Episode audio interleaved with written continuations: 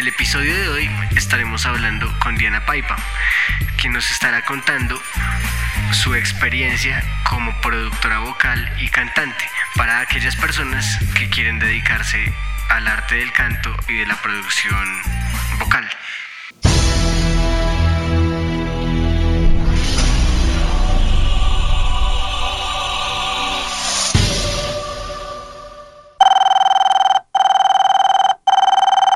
Para mí la, la virtud más bonita que tiene mi prima como profesional es la manera en que ella usa su voz para transmitir emoción, para llegar a los corazones de quien la escucha. Es esa manera en cómo logra transmitir el mensaje de lo que va interpretando, generando experiencias únicas a quien la escucha. De igual forma admiro de ella la disciplina y perseverancia que tiene para desarrollar su voz y sobre todo para controlarla y la manera en cómo ella le enseña a las personas desde el corazón.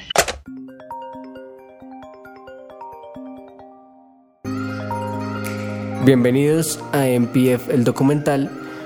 Como ustedes saben, en esta saga, en el episodio anterior estuvimos hablando con Alejandra López, una productora audiovisual de Guadalajara. Para hoy tendremos la fortuna de seguir con una productora vocal, quien nos estará contando su hermosa historia en este mar de la música y este mar de experiencias en el arte. Hola Diana, ¿cómo estás? Hola Sabitas, ¿cómo estás tú? Yo muy bien. Diana, em, además de decirte que estás muy bonita, te quería preguntar, ¿cuál fue tu primer contacto con la música? Mi primer contacto con la música fue fue, pues bueno, la verdad no, no podría recordarlo, pero recuerdo a los cuatro años ya estar cantando en los festivales de la canción del colegio. Creo que eso es lo, que más recuerdo, a los cuatro años. El, Viña del Mar del colegio. del Rosario, sí. El Viña del Rosario. Viña del Rosario. Mm. ¿Y ya en qué momento te diste cuenta que querías ser músico? Eh, eso ya fue incluso cuando había salido del colegio. empecé a estudiar otras, otra, otra carrera paralela a un preparatorio de música y en la práctica y en el hacer del preparatorio pues me fui enamorando de la carrera y ya decidí dedicarme tiempo completo a, la música. ¡Wow! ¿Tú nos podrías documentar tu historia musical, por favor? Pues, eh, ¿qué, ¿qué, parte específicamente? ¿Qué te gustaría saber? Bueno, que nos cuentes desde tus inicios, que la gente, pues, para que la gente sepa que el camino que recorriste, como digo yo, no, no es papita para el loro, sino que tuviste que tener ciertas pruebas, que hay que tener cierta dedicación, eh, las cosas, pues, las etapas que has pasado hasta el sol de hoy con Real Academia Vocal. Bueno, en mi caso todo empezó desde la familia. Mi familia le gustaba mucho la música a mis padres y ensayaban en la casa y, nos llamaban a mi hermana y a mí y con mi hermano también todos a, montar canciones de música colombiana. Y con esas canciones empecé a participar en festivales de la canción en el colegio. Tuve la fortuna de tener unos maestros muy buenos en el colegio eh, que nos guiaron por un proceso coral un proceso de una tuna durante muchos años, ensayando todas las semanas. Y bueno, poco a poco se va formando ese talento, se van desarrollando las habilidades en la práctica constante de, montar repertorio y de estar presentándose en concursos, festivales, participando de todas las cosas musicales que habían en el colegio. Y cuando ya llegó el momento de tomar la decisión de carrera, pues como te comentaba, decidí decidí presentarme a un preparatorio de música para explorar la posibilidad de una carrera. Eh, aunque no la veía la verdad muy viable. Estos, maestros, perdón, te interrumpo, estos, estos maestros eh, duraron creo que fue 25 años en el colegio, ¿no? 20 años. El año pasado celebramos los 20 años, una carrera hermosa porque nos llamaron a todos los exalumnos, muchos de los cuales han podido ser músicos profesionales desde pues guiados por, por ellos. Ellos se llaman eh, Rubí Duarte y Guillermo Plazas. Tremendos músicos, tengo la, la oportunidad de haberlos visto tocar. Sí. Eh, bueno, nos contabas que pues entraste a un preparatorio de música. Paralelo a eso, mientras estabas en el preparatorio, ¿qué estabas estudiando? Eh, antropología. Antropología en la Universidad Nacional y también eh, tuve la, la oportunidad de entrar al Rosario a estudiar periodismo y opinión pública. Me gustaba mucho el tema de, del cómo se, cómo te digo, cómo se, cómo funciona el hombre en una en la humanidad, en, la, en una comunidad, cómo piensa el hombre, cómo se transforma, cómo cómo crece. Entonces, de una u otra manera, me gustaba mucho el tema de las, pues, del área social. Eh, y pues la verdad, eh, en la práctica, pues ya decidí, o sea, la música me consumía mucho tiempo y me retaba mucho. Y creo que los retos me apasionaban mucho. Entonces, eso me llamó y dije, no, necesito dedicarle tiempo completo a la música. Eh, y vi en la música ese, esa herramienta para poder transformar la comunidad y para poder comprender a las personas y poder transformar su forma de ser también, pero desde una herramienta diferente que es el arte. Ok.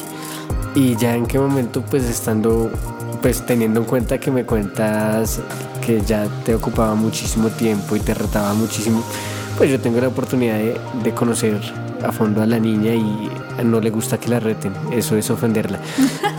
no, ¿por qué? Entonces vamos a retarla a que, a que nos cuente en qué momento ya, ya dijo, no, me presento como tal a la carrera. El punto fue en, en los parciales, porque se me empezaron a cruzar exámenes parciales con algunos otros, algunas clases de la otra carrera y empecé a sentir que, que en el área de antropología me daba pereza literalmente estudiar y me daba mamera. Entonces, eh, en cambio, los exámenes y las clases de música me llamaban muchísimo la atención y me emocionaba ir.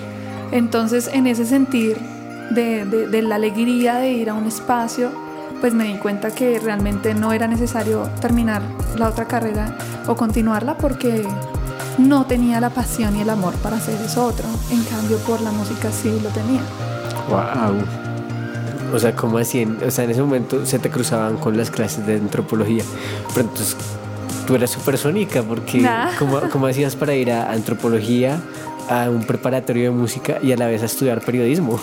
No, no, no, no, no, no, no, no.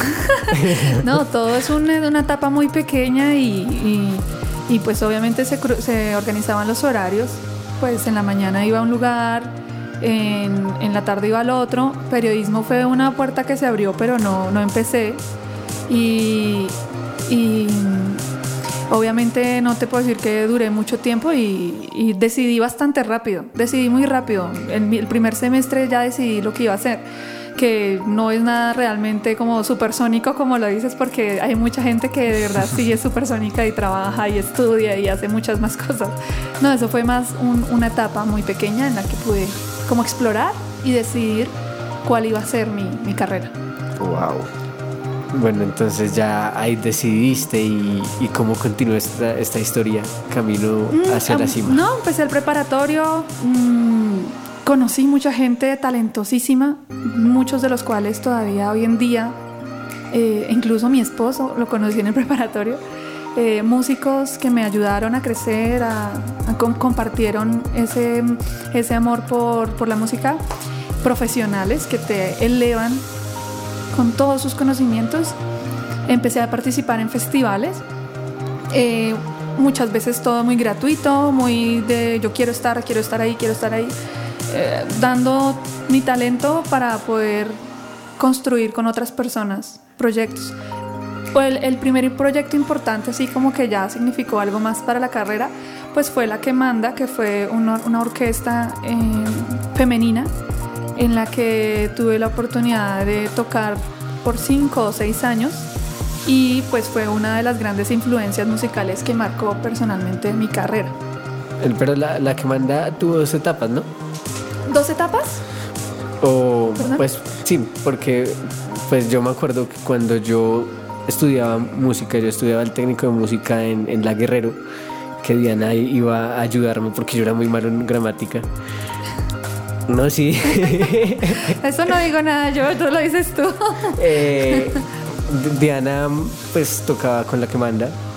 Pero yo me acuerdo que después duraron como un tiempo que fue como una separación, pero que nadie supo que era una separación. Sí, sí. Pero después fue como un flashback. Hmm. Después se volvieron a separar después de ese flashback. Bueno, mm, han habido muchos flashbacks, como tú los llamas. O sea, realmente, de hecho, todavía estamos en contacto con todas, pero no estamos como em, ejerciendo constantemente en tarimas y como lo hicimos en alguna época, pues porque todos realmente tienen muchos, muchos compromisos, son músicos pues que ya se desempeñan en muchos proyectos. Y bueno, realmente lo que sí me quedó fueron esos años y durante esos años eh, pues tuvimos, tuvimos eh, pues varias etapas, tuvimos procesos de creación, com- eh, hicimos canciones inéditas, participamos en festivales, al, Salsa al Parque, eh, bueno, tocamos en muchos festivales y, y compusimos, de hecho por ahí tenemos algunas canciones todavía por ahí pendientes de lanzar, de compartir. De hecho, creo que son, ya que dices festivales y que estábamos hablando de festivales gratuitos anteriormente, cabe decir que las niñas se dan el lujo de ser la orquesta joven más eh, venerada de la historia, por decirlo así. Como tres veces con la mejor calificación cuando se presentaron a Salsa al Parque. Más venerada la historia. no, no le quites ese puesto, no sé, a, a- a la Fania o Paniche. no, no, no, realmente nosotros simplemente, nada, eh, es- tuvimos una muy bonita acogida de- del- del público bogotano y, y tuvimos nuestros triunfos como, como banda y efectivamente a todos nos, nos nutrió mucho esa experiencia. Y bueno, pues sí hay gente que le gustaba, había otros que no, no, pero es muy bonita la experiencia. A, a mí me gusta, a mí, a mí me gustaban todas las niñas. Ah, bueno, no, sí, ahí sí ya, eh, sí, todas eran muy lindas. Somos muy lindas. pero Como bueno, muchas perdimos el contacto. ah, bueno, toca buscarlas por redes. Eh, bueno, tú, tú me decías lo de los festivales. En esos festivales se puede decir que pasó lo de mm, el evento cuando fuiste a Francia a representar al país o a la universidad. Eh, sí, en esa época, en la universidad también fui a Francia con otra compañía de danza. Mm, Nosotros hacíamos la música y, había un- una compañía de danza llamada Orquesios que llevó a unos niños espectaculares que eh, mostraban el folclore y nosotros hacíamos la música para, para esa, mm, esas muestras pues, de danza. Estuvimos en Francia, ese es un festival que se llama SIOF y pues rescata precisamente las músicas del mundo y Colombia hizo una participación espectacular. Nada, no es porque fuéramos nosotros, pero Colombia es espectacular en la esfera cultural, es, tiene mucha riqueza musical. Hermoso. Y no conocen muchos artistas de los que hacen bellezas. Mm, y eso, todavía falta Bueno, por conocer.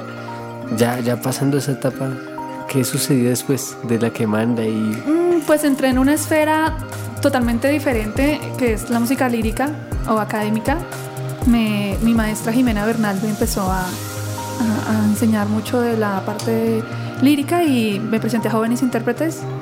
También pasé como solista soprano y ahí empezó un, un periodo de otro, o sea, como crecimiento también en esa faceta y pues participé de ahí, participé mm, con la Corporación Carmiña Gallo, con Clásicas del Amor, en el coro filarmónico, mm, también ópera, la Ópera de Colombia y eh, con la Fundación Jaime Mansur, ya te dije, eh, en Zarzuela. Fueron unos años de como otra etapa, ¿no? Otra, otra etapa lírica que me gustó mucho también, súper diferente a, a la escena salsera o la escena folclórica. Y, mm, y en esa, hasta hace unos añitos estuve todavía, o el año pasado todavía, incluso todavía estoy vinculada a algunos de esos proyectos. ¿Y cómo hace una persona? En, serio, ella dice que no es supersónica, pero para mí es supersónica. Para cantar ópera y... Por- porque mira, pues se me hace, o sea, pasar de cantar cuando era una niña que medio hablaba música colombiana a pasar a cantar salsa, de ahí a pasar a cantar ópera, ¿cómo diablos termina involucrado en tantos aparatos electrónicos? Ah, bueno, te refieres a... A Guanabana A Guanabana Project. Ese fue mi proyecto de grado, pues precisamente por ese amor a, la exploración tímbrica, porque pues es lo que tú dices, cantar ópera y luego cantar salsa y luego cantar eh, algo de folclore o cantar algo de pop, eh, pues es porque le gusta a uno explorar, le gusta a uno encontrar muchos sonidos y en, ese, en esa búsqueda pues también eh, imagínate si, si, así, si así sonamos nada más con nuestro aparato fonador, ¿cómo será con la ayuda de la tecnología? Pues hay una diversidad tímbrica brutal. Entonces ya el, pedal, la pedalera o el, elegir el micrófono correcto o los efectos que puedes generar con software como Ableton o, o de pronto ya lo que te digo, un pedal en vivo, un, loop. Bueno, es un mundo que te abre muchas puertas. Y eh, como tesis de grado, pues quise ahondar un poco en esa experiencia de, de, de, de aprender y descubrir esos, esos conceptos que normalmente un cantante no, pues no, no, se enseña desde la academia, sino que se aprende desde la exploración, haciendo música. Casi que desde la calle, sí. Como en, en ese proceso de, de, la tesis de grado, pues yo, yo me acuerdo que yo cantaba mucho una canción que me quitaba la ansiedad porque yo era muy ansioso, que ella hizo con, con este proyecto. ¿Cuál canción será? Eh, esa decía más o menos así como. Canta, si de pensar se Creo que se llamaba Mente. sí, yo sé cuál es. Mente, sí. Ok, perdóname, me burlo. no, no, no, no. yo soy ingeniero. no, no, no, está bien el intento. eh, mente. Sí, bueno, procesos de composición que hacíamos en aquí en, ese espacio que se llamaba Guanabana Project. Era una canción precisamente sobre eso, sobre los eh, bloqueos mentales que a veces tenemos. Y, y la canción precisamente pues la compuse la letra pensando en, en, en que pues la mente no te deja realmente hacer las cosas o pues sobre, sobre los bloqueos mentales yo puedo hablar porque los he vivido mucho todo el tiempo. Entonces fue una canción casi que hablando de eso. Ok. Y bueno, ahí qué, qué más sucedió después. No, ya ya básicamente pues no, no, soy tan vieja, hasta ahí va mi vida, no mentiras, no mentiras, ya hace dos añitos decidí pues emprender ya la parte también eh, como independiente a nivel laboral y decidí también hacer pues eh, una academia vocal y en la que estamos precisamente incentivando esos procesos creativos y ayudándole a las personas a identificar su color de voz. La, ¿Podemos boletear a la academia acá? Pues no, boletearla no. Sí. Promoverla. las redes sociales. sí. A, ver, a ver si tengo buena memoria. en, Facebook la pueden encontrar como Real Academia Vocal. ¿sí? Muy bien. En, Instagram como arroba Real Academia Vocal y la página web también. En YouTube también. y Twitter creo que no tienen. no, Twitter no tenemos. Sí, ahí eh, estamos pues en ese, en ese proceso. Y también estamos ahorita construyendo, pues nosotros construimos experiencias eh, genuinas en estudio de grabación y en vivo para que los estudiantes puedan crecer desde otra esfera diferente a la, al aula nada más de clase donde se les enseña cosas, sino también en la práctica puedan ir y, encontrarse en muchas facetas, ya sea lo que te digo, cantando en vivo o sea grabando eh, sus trabajos discográficos o por lo menos emprendiendo en ese, en ese camino. Y también pues estamos muy perfilados acá con, con mi esposo a, darles también espacios de grabación, eh, de live sessions y, como asesorar los procesos creativos de bandas también ya profesionales. O sea, que si, si yo soy, pues tú sabes, Yo, yo, yo, yo, siempre he soñado con ser rapero. Sí, digamos, sí. Entonces, a, un rapero como yo, ¿cómo le puedes decir, oye, eh, ven, te ayudo a genuinamente ir haciendo tu proceso vocal para que puedas hacer hip hop, RB y ese tipo de músicas? Bueno, pues precisamente es, es un trabajo muy personal. O sea, nos importa las personas detrás de cada una de esas voces o temores o fortalezas vocales que puedan tener. Entonces, te diría, eh, ¿te gusta, te gustaría ser cantante de rap? Ok, bueno, pues vamos a ver qué tipo de rap es el que escuchas, cuáles son tus influencias, cuáles son tus eh, disciplinas de estudio qué letras tienes, cómo, cómo está tu proceso en este momento. En este momento deberías tomar más clases de canto o ya estás para presentar, para empezar un proceso de producción. Si todavía no estás en, para hacer un proceso de producción, pues hay que primero tomar las clases para subir tu nivel. Todas estas cosas se va como asesorando a la persona hasta que eh, logra de pronto ya eh, sentirse seguro y sentirse ya apropiado de, de lo que está haciendo. Bien, y de todo esto que hemos hablado, pues incluyendo real, ¿cómo pues aclarémosle a la gente? Porque la gente cree que esto es ser hippie, ¿no? ¿Qué, qué, qué es ser hippie? en general las artes. Ah, ¿Cómo, cómo, ¿Cómo se hace para vivir de, de, las artes, pues en el caso de, de, Real Academia Vocal, o en el caso de cuando tenías la orquesta, o cuando tenías eh, Guanabana Project, y con los festivales y todo esto? Varias cosas. Lo primero que considero es que Dios está con nosotros, ¿sí? Y si Dios está con nosotros, pues realmente nada me va a faltar ni nos va a faltar. No, no se trata solo de nuestras fuerzas, sino de confiar en que también Dios nos va poniendo en el camino correcto. Y por otro lado, pues también hacer bien nuestro papel. Es decir, hay que, hay que ser bueno. O sea, tú no puedes pretender eh, cobrar bien si tu trabajo no está bien, porque no vas a tener más clientes. Incluso así, si tu producto es precisamente cantar y no sé, hay un concierto y lo haces muy mal, pues probablemente nadie te va a volver a llamar o las puertas se van a cerrar. Y todo en esta vida pues se trata de de los contactos que vas haciendo, de, los trabajos que vas emprendiendo. Primero tal vez los hace uno gratis y luego tal vez va cobrando un poco mejor a la medida que te vas posicionando. También está el camino de los, del empleo, también hay muy buenos lugares donde tú puedes trabajar como empleado siendo artista y está bien.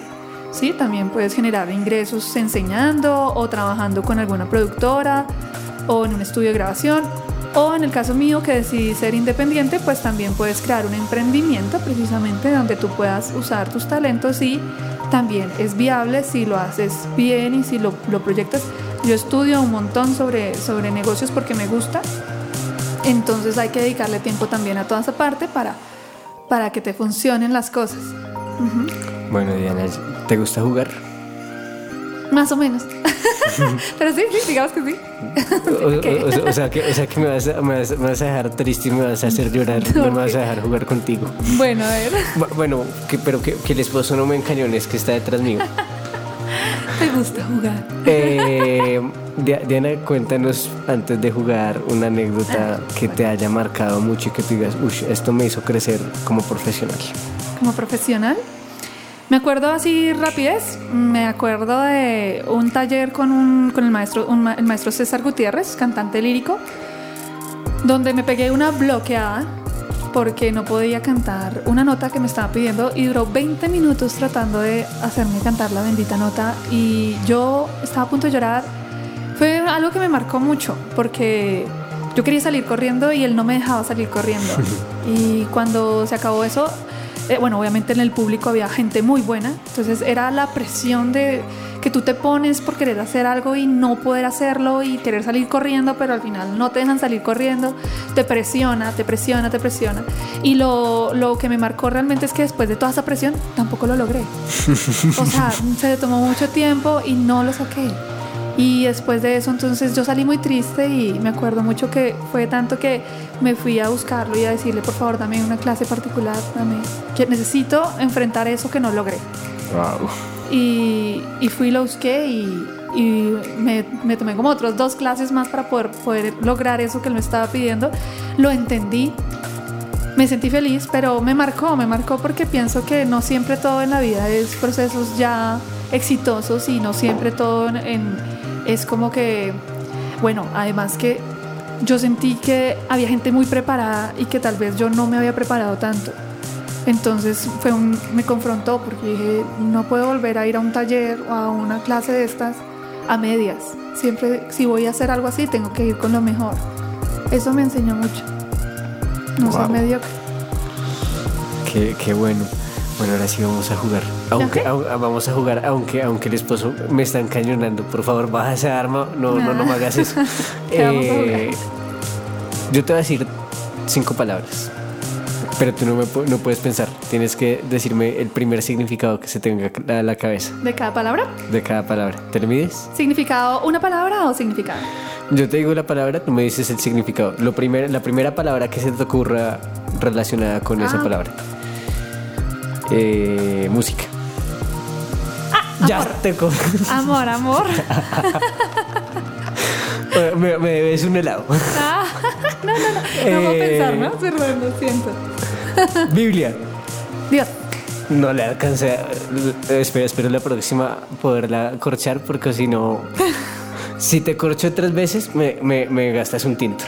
Bueno, Eh, a ver. Dios. amor, otra vez. Lo siento, es lo que se me ocurrió. Eh, bueno, bueno, bueno. Co- Como, dice, como dice que mi esposo, entonces matrimonio. Michael.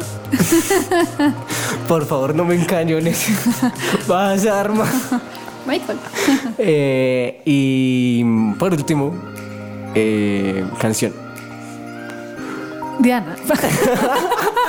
Te demoraste mucho. No, no, no se me venía nada a la mente. No era que estuviera cambiándola, no se me venía nada a la mente. Diana, no sé por qué se me ocurrió. Que, si, si la estuvieran viendo, o sea, la niña jugó conmigo jugando Tetris en el celular. O sea, Yo no estaba ¿qué- mirando qué el celular. Yo no estaba mirando el celular. No, señor. ¿Qué es esto? Bueno, Diana, Ahora sí. Ah, ya, ya para ya para acabar, dale un consejo a, a los niños o a las personas que quieren vivir de la música. a las niñas, a las personas en general, que mm, un consejo, que mm, se arriesguen, que se arriesguen a, a- empezar, que muchas cosas o los grandes temores que uno a veces eh, tiene es, es precisamente eso, cosas imaginarias que no te dejan avanzar, supuestos que no te dejan avanzar. Es mejor arriesgarse.